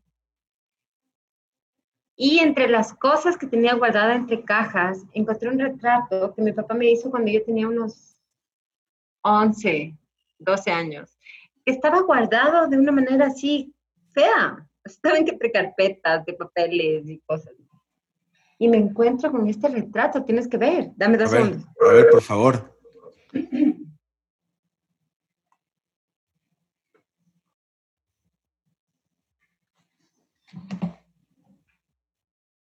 Es una cosa, no sé si se vea bien, Wow. pero es un óleo y es un, es, es tela. Es, ay, No me jodas. A ver, acércalo otra vez, por favor, acércalo otra vez. Wow, ¿de qué año es esto? este es del nove, no, del 86. según. Del 86. Ok, wow. Ajá, casi me muero. Claro, a ver, para los que no saben, aquí, bueno, aquí va una cosa. eh, yo realmente no recuerdo porque fue hace muchos años, pero yo me acuerdo, la primera vez que yo me enteré de la existencia de Silvia Estornayolo fue en eh, porque su padre había hecho una, una, una, una, muestra y había un montón de obras y entre ellos estaba pues el dibujo que decía, eh, era, eras tú, pero eras niña, más, más chiquita que eso. Entonces yo dije, ah, qué, qué, qué, lindo, o sea, tiene, tiene su hija. Entonces yo quería como que en ese momento saber todo de tu padre, saber, pues obviamente cuando uno le gusta a un pintor, pues quería saber todo. Entonces yo comencé a investigar, comencé a investigar, ya me fui del país y luego me enteré que tú eras escritora. Entonces yo dije, no puede ser, o sea, esto es como que, wow, ¿no? Y luego comencé a, tratar de conseguir tu, tu, obra y toda la cosa y bueno, eh, tengo todos tus libros afortunadamente, pero, pero qué lindo eso, o sea, eso es, es y lo acabas de descubrir esa pintura, tú, esa pintura, ese retrato que te hizo tu padre, lo acabas de descubrir entre sus cosas. Ajá. Encontré así entre papeleo, así. cuando vi dije, no puede ser, porque es un óleo. Y... Qué hermoso, qué hermoso. Qué hermoso. Sí, qué lindo, qué lindo, qué lindo, qué lindo. Qué bonito, ¿no? Y así fue, igual. Después yo me acuerdo la primera vez que te conocí también, ¿eh? o sea, estaba nerviosísimo tratando de mandarte un mensaje diciendo, Silvia, por favor, no pienses que soy un... O sea, pensaba en mi cabeza, ¿no? No, soy, no soy un stalker, te lo prometo, pero... No. pero bueno, fue, fue muy bonito, una bonita historia y, bueno, por eso también estamos hoy aquí. Y, y, bueno, tu papá entonces está bien, pero también tiene esa, es que claro, qué frustrante, porque es un tipo joven, o sea, verga. Es un tipo joven, es un tipo guapo, todas las papá. Todas, todas las obras que tiene en su cabeza, imagino, y no poderlas plasmar. Eso es lo más arrecho para mí. Eso a mí me duele full. me duele muchísimo porque quisiera ser esa persona que le dé una mano, pero no puedo y es trágico. Entonces. Silvia, una pregunta con respecto a tu papá. Eh, Dígame hay mucha gente que tal vez como, como yo eh, buscan obra de tu padre. ¿Qué, qué es lo que tendría alguien que hacer si quiere comprar una obra de tu papá? Porque ya no hay, ya no existen. Existen, pero las tengo yo guardadas, así que... pero al tenerlas yo guardadas, también es un, es un doble juego, porque quiera que no, me cuesta muchísimo deshacerme de ellas, sabiendo que podría ser como bueno económicamente para que mi papá subsiste y todo, pero no puedo. O sea, o sea dices, esta no, esta no, esta no, esta no y esta no, lo siento, no puedo. Ajá, es algo que no, no, no, no, y siempre terminan no, y porque es, volvemos a lo que te decía antes, de eso de sentir y sentir en grande. Si tú sientes tanto amor por algo, ¿cómo lo vas a vender? Y es una no, es una es terrible, porque claro, y también quiero verle bien a mi papá, pero no quiero vender los cuadros. lo haría, lo haría si hubiera una situación así emergente, pero gracias a Dios no lo ha habido, entonces. No, por favor. No. Que eso, se quede en la familia No mucho vender un cuadro de mi papá. No, no, no. Porque, sobre todo ahora, ¿no? Que veo eh, los cuadros que yo tengo y que tienen un, un, valor mucho más sentimental que económico. Y me cabrea, me cabrea ponerle un valor económico a un cuadro. no, no, no me cuesta mucho eso, ¿sabes? Entonces, bueno, entonces, para, para, la gente que esté interesada en la obra de Luis Tornayolo, por favor, compres en el libro que por ahí anda o vean por internet. Sí, sí, sí. Y es poco, porque es, y es lindo y es poco, porque ahora em, mucha gente me manda fotos de cuadros, y dice, ¿este es cuadro de tu papá? De hecho, algún día cuando yo trabajaba en la Casa de la Cultura, me llevaban cuadros, me dicen, ¿este es cuadro de tu papá? Y eran falsos. O sea, ahorita, se están comercializando cuadros falsos de mi papá, que yo creo que es súper bacán. o sea, súper bacán, pero, pero también muy hecho verga para el que lo compró. Claro. Bien dicho. Obviamente. Pero ya nada. O sea, boludo el que compró. Pasa, pasa a ser parte de la leyenda urbana. Oye, y, cuando, cuando estás sola, ya volviendo a, al mood, Silvia Estornayolo, Bárbara Estornayolo. Barbareta. Barbareta. cuando estás sola, ¿hablas contigo misma o, Tanto, me caigo tan mal, te juro. me caigo pésimo. Llega un punto en el que... Discutes contigo. Ajá. Hay un momento en el que no entiendo cómo puedo ser tan pendeja. Y bueno, después nos conciliamos y todo. Pero, pero sí, sí, hay eso. Y supongo que eso le está pasando a todo el mundo ahorita, ¿no? Encontrarse con uno mismo y ese momento tan audaz de enfrentarte a tu realidad y decir, yo no quiero hacer esta huevada, pero sí lo eres. Entonces, uff, es una guerra, claro. Yo no sé, yo creo que como no sé y no, nadie sabe nada, yo creo que ahora lo que hago es como me cuestiono muchísimo y las, por ejemplo, las decisiones grandes, bueno, siempre ha sido, ¿no? Por la cuarentena. Las decisiones grandes, grandes e importantes de mi vida, yo las tomo con las personas que son importantes de mi vida en ese momento. Yo no, siempre que tomo decisiones yo solo, digo, bueno, la termino cagando. Pero es mejor como filtrarlo con la gente que, por ejemplo, con tu, en este caso tu hijo, con tu padre, aunque sea para que te escuchen y te digan, estás loca, pendeja, pero, ¿no? O sea, creo que siempre es bueno tomar decisiones comunitarias mejor que una decisión, no, yo soy muy cabrón y tú, no, sí, siempre te vas a equivocar por huevo. También depende de cómo te lleves contigo. ¿Tú te llevas bien contigo a pesar de las que te mandan? No, que va, yo me caigo pésimo. O sea, yo tengo una, una, relación conmigo súper negativa, tóxica, como dicen ahora. Pero si tú eres súper eh, chévere. ¡No! Es que estamos en esta conversación una hora treinta minutos, nadie va a ver tanto tiempo. Claro que sí. No, claro que sí. Van a ver. Por eso te puedo decir que eh, no, ¿qué va? Yo me caigo súper mal, soy una tipa súper complicada, qué bestia. O sea, llego límites así. Y al día siguiente regreso a ver y digo, qué hijo de puta, qué estúpida que eres Silvia, Bárbara. Sepa, o sea. Pero esto, por, pero esto, pero esto por tus, por tus interacciones con los demás. Por eso te puteo. No, conmigo misma. O sea. Ah, por, es un círculo vicioso que llega a atormentarme, ¿no? ¿Qué cosas te gustan hacer en soledad?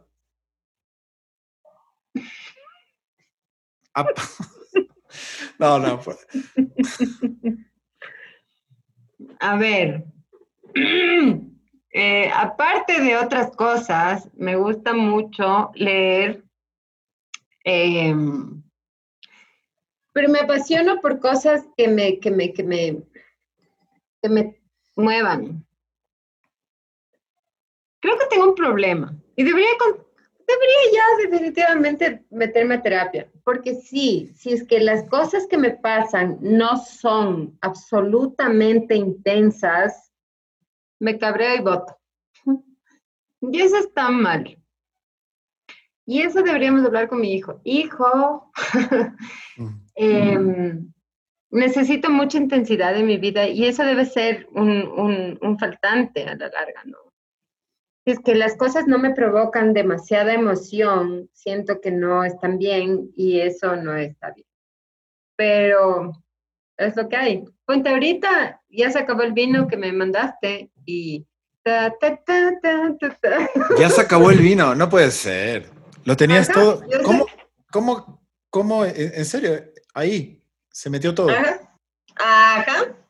Bueno, también, ¿qué, pregunto yo si yo ya, yo ya he libado contigo, yo ya sé cómo tú eres mi heroína? No, mira, yo todavía, y no voy a poner la marca porque, ah, pongo la marca. En fin. todavía me falta. A ver, pero, dale, dale la caña ahí.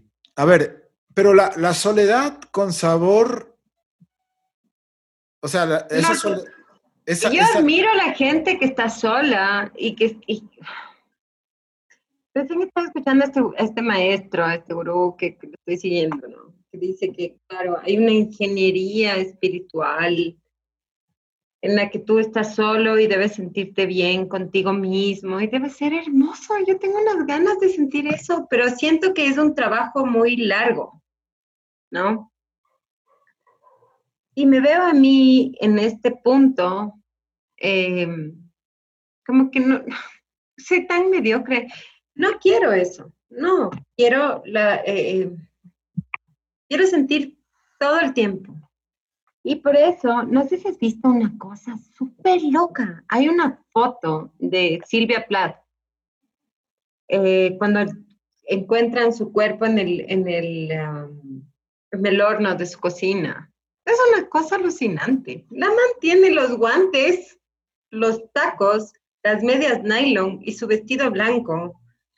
Y simplemente es perfecto. Yo veo que el fin no es algo que se debería esperar, sino algo que se debería alcanzar y buscar con vehemencia. Yo quiero llegar a este fin, voy a hacer estas cosas para llegar a eso. Y no estar esperando cuando me lleva tal vez, tal vez, tal vez, pienso yo, pienso yo, tal vez que, o sea, estar en ese estado de soledad tan desesperante te puede llevar a la angustia. Y la angustia es una oportunidad para tomar una decisión radical en ese momento.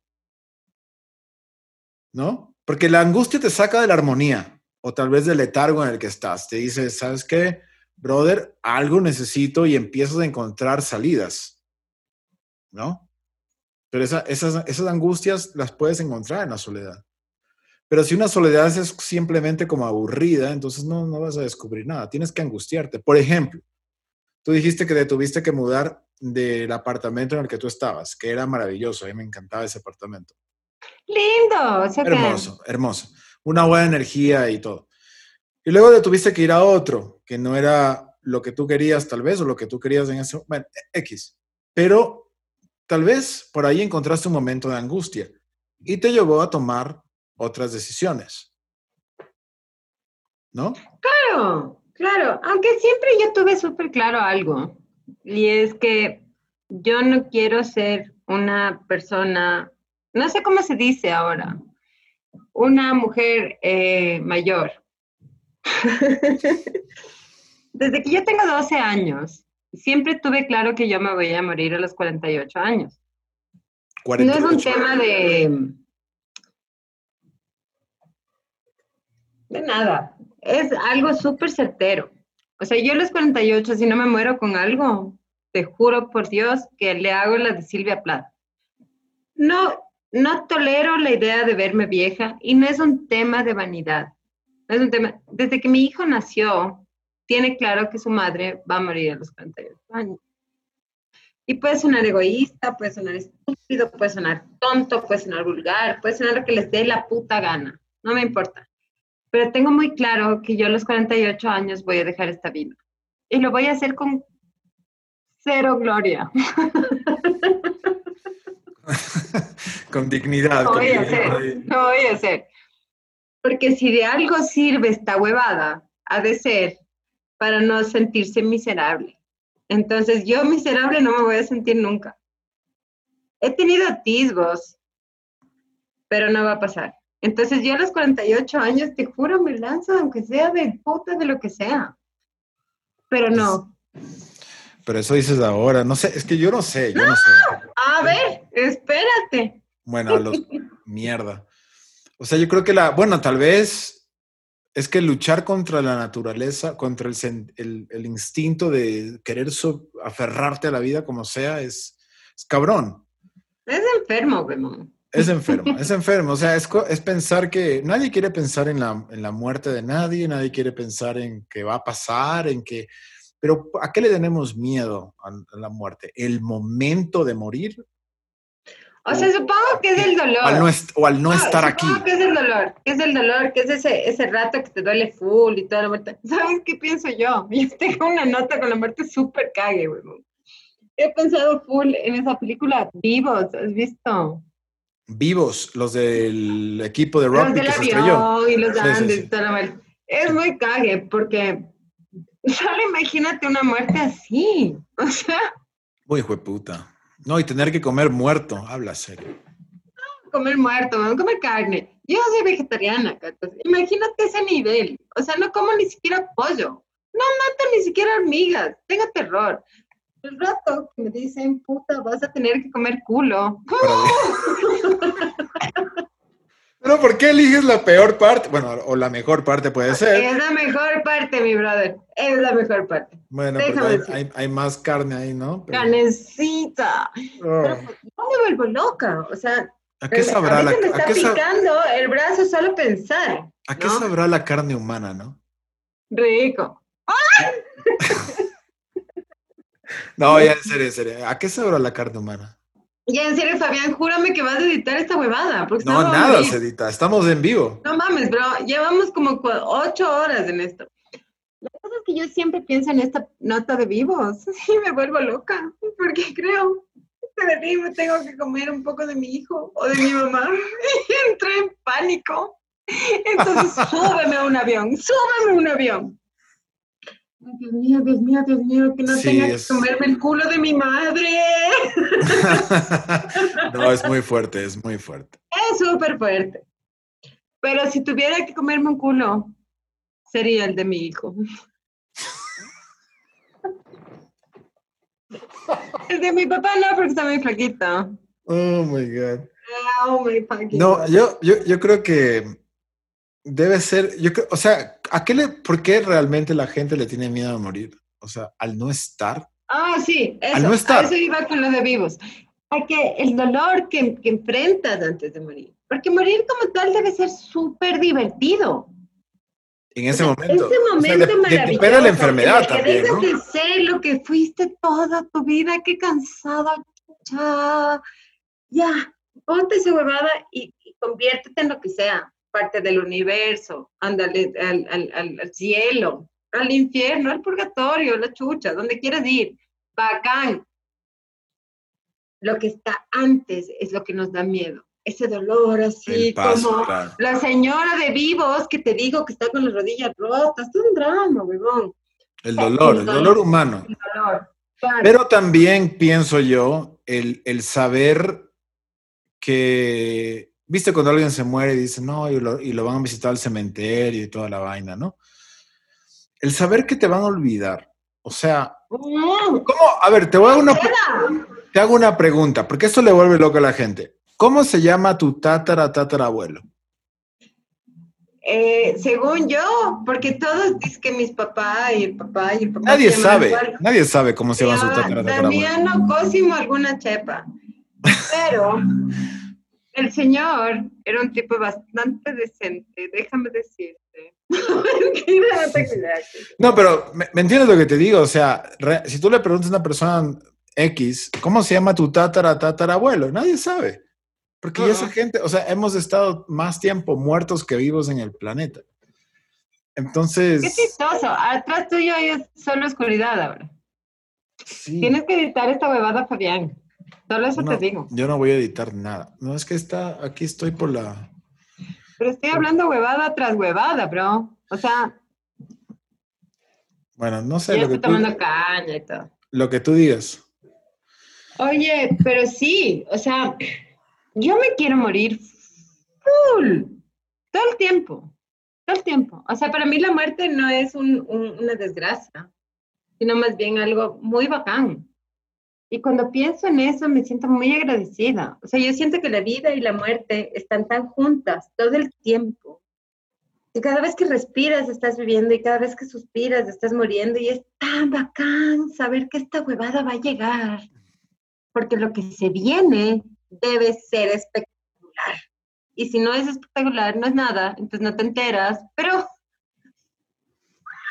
algo mejor va a pasar. Algo ¿Tú qué- mejor está ¿Tú crees de verdad que algo mejor va a pasar?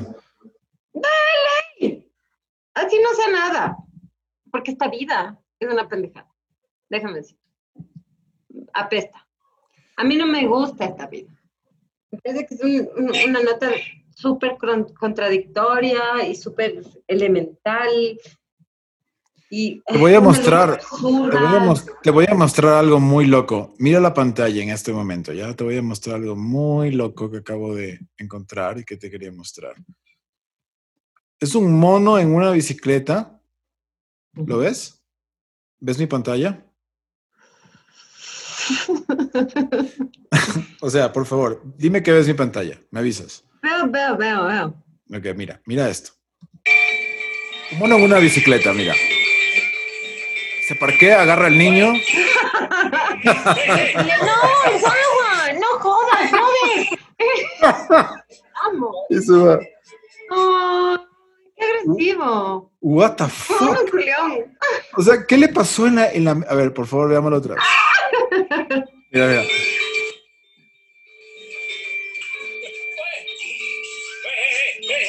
Quiere llevarse al guagua. Quiere llevarse al guagua. ¿A, a dónde y por qué? Fuerte huevado. Qué loco, ¿no? Loco. Em, ¿De qué estábamos hablando? Ya me olvidé completamente otra vez. De.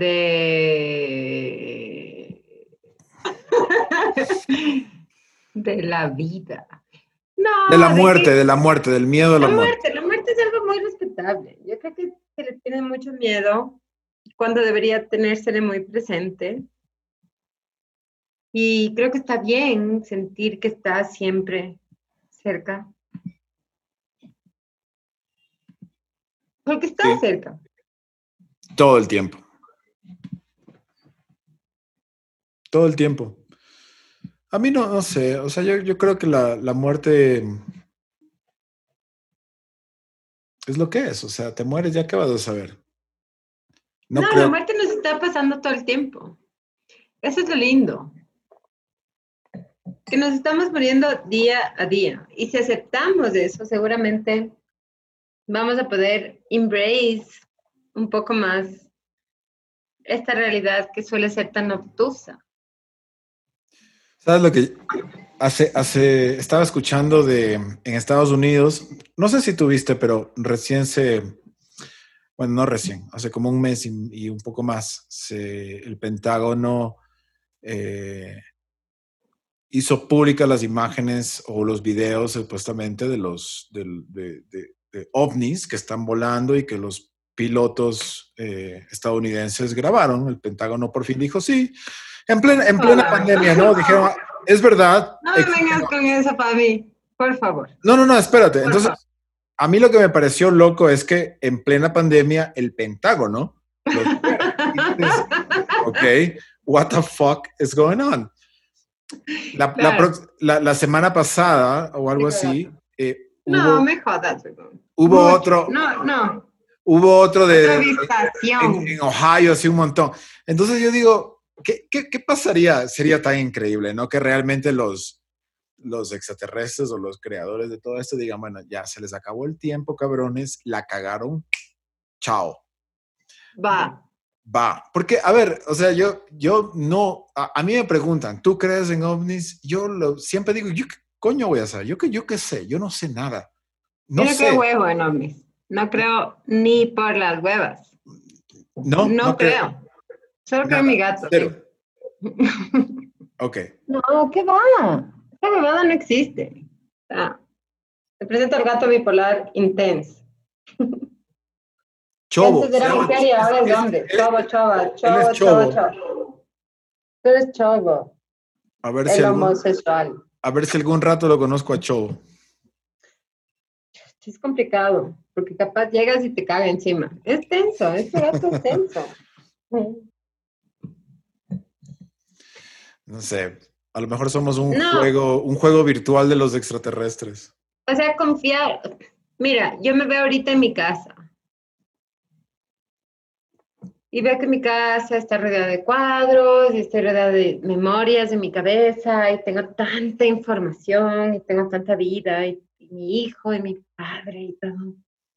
Pensar en extraterrestres simplemente volvería un poco loca mi vida.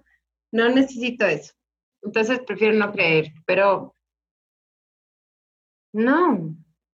¿Cómo puede haber tanto más. Imagínate cuánto hay en la cabeza. Mira lo que acaba de pasar. Es que hay, una parte que es interesante, solo una parte, porque digo, yo no creo en los, esos cabezoncitos con toda la mierda que nos han dicho. No. Pero yo sí creo, o sea, si es que tal vez existe algo con una conciencia superior, no se van a mover como nosotros pensamos que se mueven. No. Claro, pues. Ahora, hay una, hay una cosa muy loca con los, con los monos, por ejemplo. Los monos, o sea, eh, fueron evolucionando poco a poco hasta que supuestamente se hicieron humanos. Esto hace más de, o sea, la especie humana va evolucionando desde hace como 250 mil años atrás hasta que se hizo un humano. Pero es como que hubo un, iban así y de pronto, ¡pum!, una línea recta y apareció el humano. Entonces es como que mm, fue manipulado y hay, y claro, las teorías de conspiración que dicen que, bueno, que somos nosotros, todo esto es un experimento, es un experimento de otras conciencias. No, no puede Sería increíble, sería increíble. solo imagínate lo que es uno. O sea, uno, yo sé que esto es un ególatra y tan cagado. Uno es tanto, tanto, pues no sé, no sé cómo será. Llévame a tu planeta, por favor, Silvia. Tantas huevadas. Llévame a tu planeta. Si tú eres lideresa de un planeta, llévame. Quiero vivir en el planeta Estornayolo. Tanta cosa, tanta, tanta luz, tanta oscuridad, tanta mierda, tanta belleza, que el simple hecho de pensar que puede existir otra persona viviendo al lado tuyo ya es como complejo. ¿Qué estará pensando la vecina? Ya es una huevada heavy. Puta madre, otro plan. No, no tengo tiempo, no quiero, prefiero no pensar. ¿Por qué? Porque soy una puta ególatra, creo. Bueno, y se pasaría que, o sea, de pronto mañana, hola, aquí estamos, venimos a recogerlos, vamos. No quiero nada de ti. Les dices, váyanse, por favor. Suficiente. Claro, porque hay mucho dolor. Hay mucho dolor en, cada ser humano y, definitivamente más dolor en otros que en otros hay mucho sufrimiento y mucha maquinaria en nuestras mentes y puta madre, busca quien te ayude. No me jodas, no, no. Suficiente con esta tierra que está tan, tan dañada como para pensar que puede haber una tierra más grande que venga y, ¡ay, no! No. Bueno, eso, eso ya no es muy lejano a nuestra realidad. Recién Estados Unidos, bueno, Elon Musk este, este tipo visionario. ¿Sabes quién es Elon Musk, no? El, el, creador de, el creador, el que fue, él creó PayPal, un tipo, es un sudafricano, muy visionario, un genio, supuestamente el genio de nuestro tiempo después de Steve Jobs. Entonces él se hizo conocido con PayPal, ganó mucho dinero y luego lo hicieron CEO de Tesla, de los autos eléctricos y bueno, todo el tipo, la prensa lo adora, bla, bla, bla. Y luego invirtió mucho de su, de, pues de, todo lo que él ha, ganado, lo invirtió en una estación espacial. Su sueño o su objetivo final es, es mudar a la, a la humanidad de la Tierra hacia Marte. Él quiere colonizar Marte básicamente y que vivamos en Marte porque vivir en la Tierra en unos años va a ser insostenible. Que no está muy alejado de la realidad tampoco, ¿no? Pero pues eh, recientemente, hace, ah, creo que fue una semana, algo así, ya llegaron a, una estación espacial, eh, porque antes los, los astronautas norteamericanos, los estadounidenses, tenían que ir hasta Rusia y desde Rusia podían llegar. Ahora, desde Estados Unidos, él ya creó, porque el tipo es muy innovador, creó una navecita que se va y puede regresar. Entonces, ya su primer paso para colonizar otros planetas, para colonizar Marte, ya está en marcha. Y otra cosa que él quiere es llevarte, ¿quieres? él es un Uber en este momento, el Uber del espacio, ¿ya?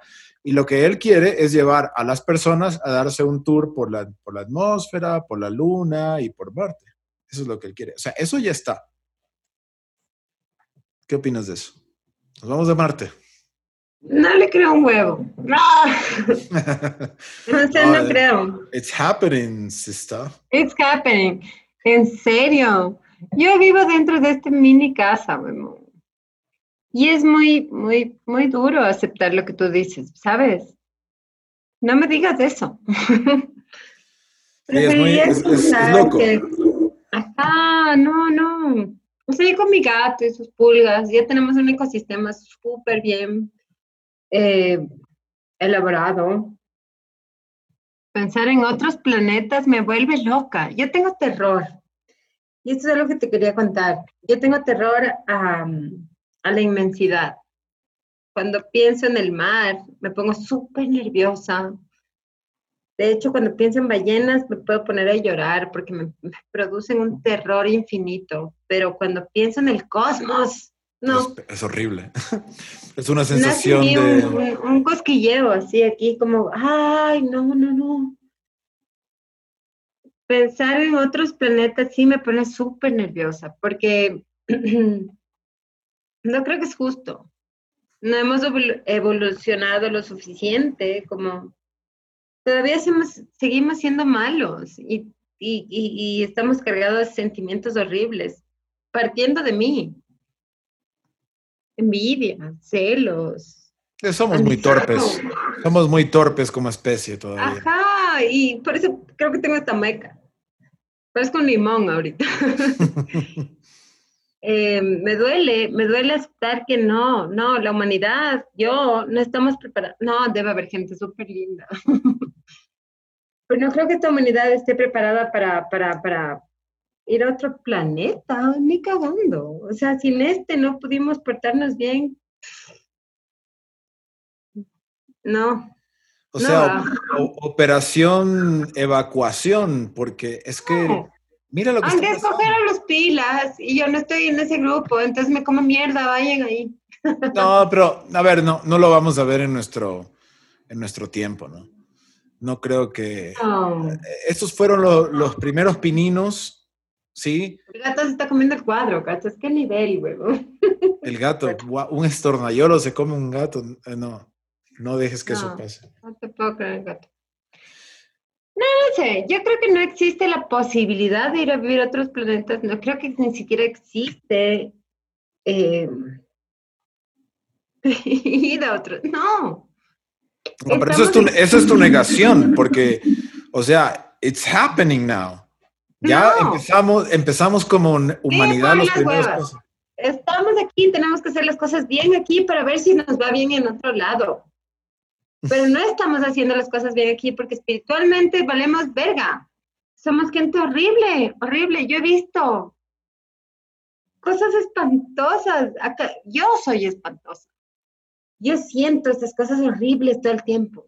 Y creo que para poder evolucionar debería dejar de sentir eso. Pero no puedo. Entonces, ojalá mi hijo ve. no, no estamos preparados para para nada. O sea, este mundo está yéndose a la mierda porque es una mierda, porque somos gente horrible, porque hay tanta mala onda. Y capaz hay un par de cojudos que sean buena onda, pero igual son cojudos. Entonces, ¿qué se puede hacer? Yo creo que lo mejor que le podría pasar al mundo ahorita es que se acabe. Ese es mi plan. Un meteorito. Oh, que la pandemia, o sea, que las cepas así como que empiecen a, no. no, no creo que la pandemia nos pueda extinguir. zombies o no, Un meteorito, un meteorito. Así como, mira, imagínate, nosotros, como te dije, como especie, tal vez por ahí 200 mil. Un asco, un asco, gente de mierda, gente de mierda, somos gente los, fea. Los dinosaurios. Yo me uno a eso. Estuvieron aquí. Los dinosaurios estuvieron aquí 300 millones de años casi. O sea, ¿te das cuenta qué insignificantes somos? Sí, sí, que caiga un meteorito, ya, chao. Ay, sí, sería tan bacán, yo estaría tan agradecido, te digo. Pero hacemos una fiesta en tu casa, por favor, antes de eso. En mi mini casa, es que es muy cague.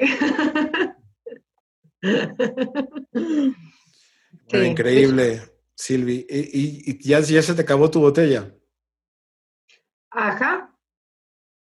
Ya, bueno. Bueno, nada. Eh, Sabes que hay una pregunta que yo detesto de los pseudo periodistas que siempre preguntan. ¿Algo más que agregar? ¿O tiene algo más que decir? O lo que, la que estábamos hablando hace un rato. ¿Quién es, qué, más puede decirnos de Silvia Estornayolo? Puedo decirte que de esta entrevista tienes que editar full cosas. No, no. Siento que dije una de cagadas, pero atroces. Pero bien, no, mostraste tu lado, es que esto es una conversación y yo tengo la suerte de tenerla. Pero estamos hablando de dos horas de cagazos. Entonces, eventualmente, de dos horas de cagazos puedes limitarte a una hora de cagazos. No, yo no le debo a nadie nada, así que yo pongo lo, todo, el que se lo quiera comer, se lo va a comer. Y estoy seguro que no, mucha gente. No, en serio, en serio, borra full. y. Y gracias, Fabián. No, gracias a ti, fue increíble, de verdad. Por devolverme la ilusión de vivir, porque ya estaba así vuelta loca y así. Puse sombras los tres meses. No todos los días uno tiene la oportunidad de hablar con gente eh, tan interesante como tú, tan inteligente. Tú sabes que yo admiro mucho tu, te admiro mucho como escritora y bueno, y como persona también. Eh, y bueno, nada, eh, gracias, de verdad, gracias por estar en, el podcast que tú nombraste. Bueno, no nombraste, Twitter, eh, lo que a ver, existe un libro de, Silvia que se llama Funda Mental, ¿sí? Por la cercanía que tengo con Silvia, yo estaba pensando, ¿qué nombre le pongo? Pero es que ese nombre me pareció tan genial y le dije, Silvia, por favor, déjame utilizar, dale, bro, pute, y bueno, por eso se llama fundamental. Entonces también quería agradecerte por eso. Tú eres la creadora e inspiración para este podcast. No, quiero decirte algo súper importante. Antes de mí, y yo no sabía, hay un grupo súper importante de rock en el país. Creo que el más importante, si no me equivoco. Se llama Sally Milet. Cuando yo saqué mi libro fundamental, el Lucho Pelucho, que es parte de esta banda, me dice, oh, has usado nuestro nombre. Entonces, casi me muero porque yo no sabía y es muy importante para mí recalcar que uno de los discos de esta banda se llama Fundamental. Yo no sabía, fue un robo sin robar. Y claro, la vida se recicla. Y es muy bacán tener claro eso. Y yo agradezco a la vida por ser tu amiga y por Rosalía Mileto, la mejor banda de rock que existe en el país.